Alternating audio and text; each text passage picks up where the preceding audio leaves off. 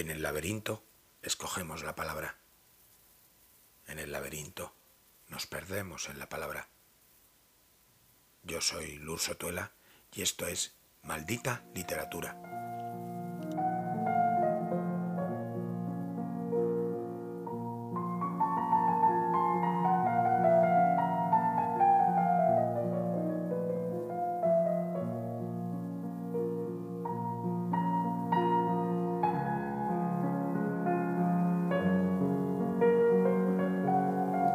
Este décimo capítulo cambiaremos el registro para celebrar la andadura de maldita literatura por este nuevo hogar. Si os están gustando los personajes, si os están gustando estas vidas imaginarias de escritores, os emplazo a leer Maldita Literatura, como no podría titularse de otra manera, publicado por Editorial Eneida. Y ahora, allí tan lejos, escuchando mi voz, prepárate para un salto, para un pequeño salto. Tomás decidió que su salto, su gran salto, tendría lugar un lunes al mediodía.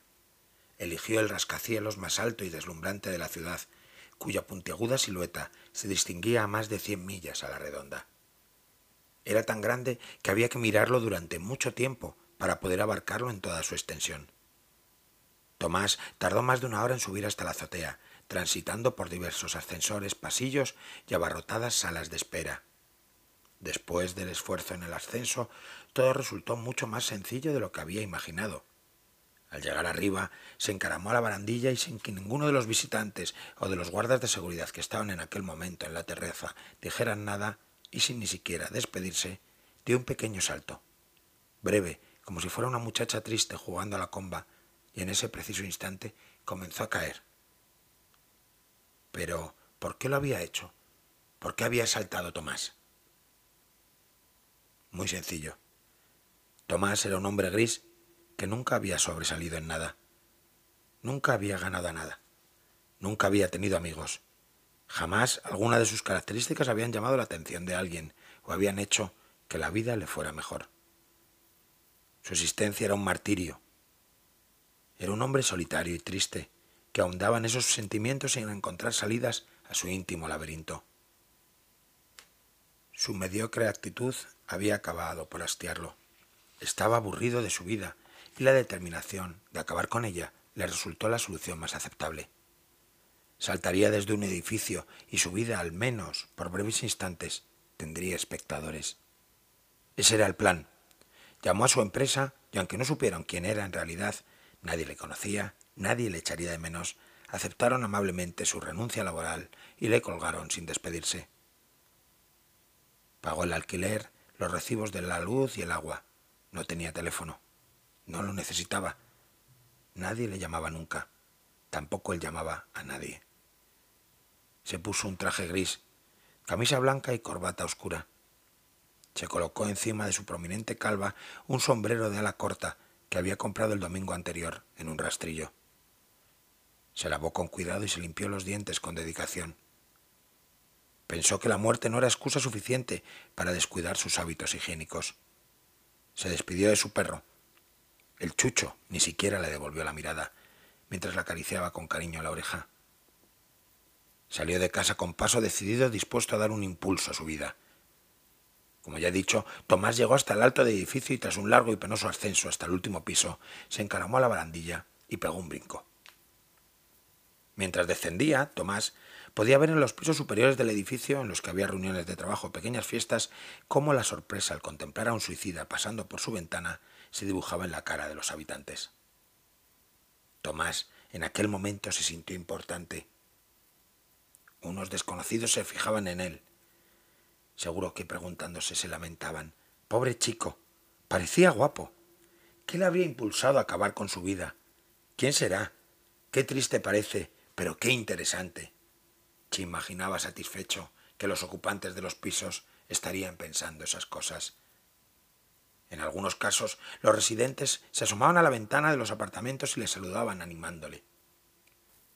Entonces Tomás sonreía y devolvía con cortesía el gesto, sintiéndose muy respetado. Miró hacia abajo. La noticia del suicida había llegado hasta el suelo con más velocidad que él mismo, y un nutrido grupo de curiosos alzaban la vista. Parecían pequeñas hormigas esforzándose por contemplar el espectáculo. Pensó en la escena, en la cara de horror de las mujeres, en la pena que generarían los hombres piadosos, en la angustia y desasosiego que invadiría a todos los espectadores. Lanzó una carcajada de feroz alegría.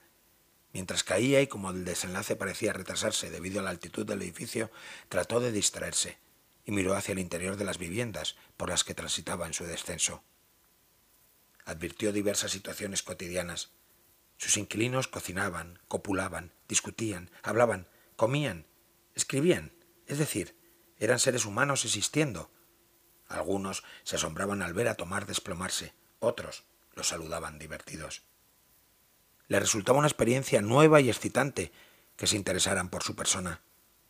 El suelo aún estaba muy lejos.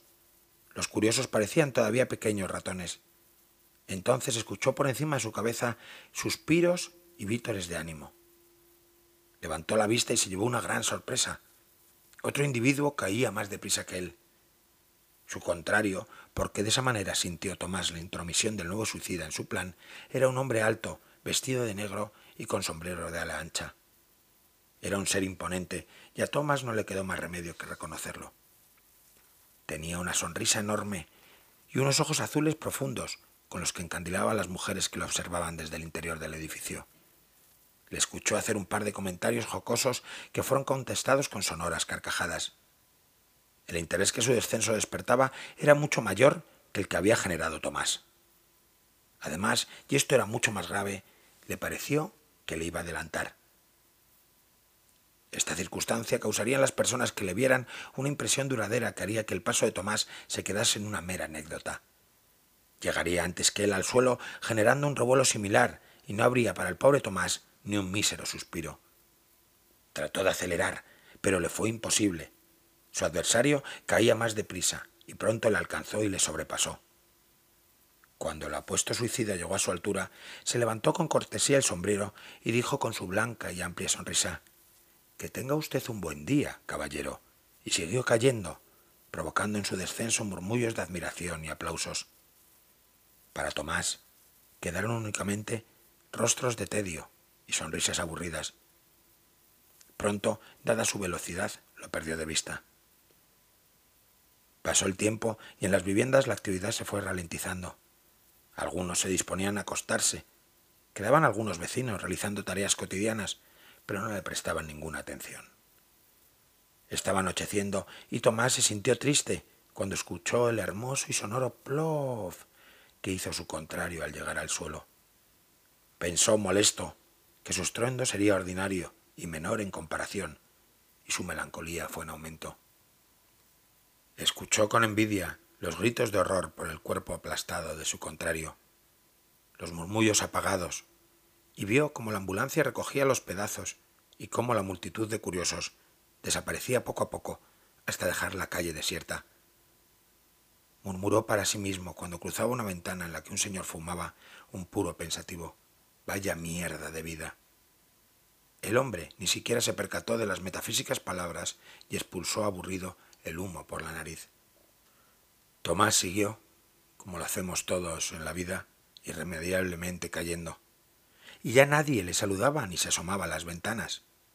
Descendía imparable, erigiendo su derrumbamiento, completamente triste y solo. Las últimas luces del día se escapaban cuando llegó al suelo y vencido, sin una sola palabra, emitió al estrellarse, rompiéndose por el brutal choque en cientos de pedacitos, un frágil y casi inaudible plof.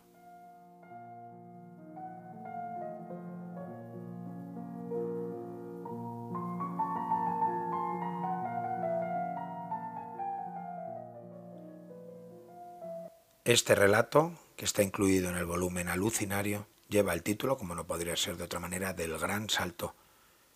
Os emplazamos al próximo capítulo de Maldita Literatura, en la que hablaremos de la vida de Leopold Johnson, un matemático, y él nos hablará de la precisión poética. Esto es Maldita Literatura y yo soy Lur Sotuela.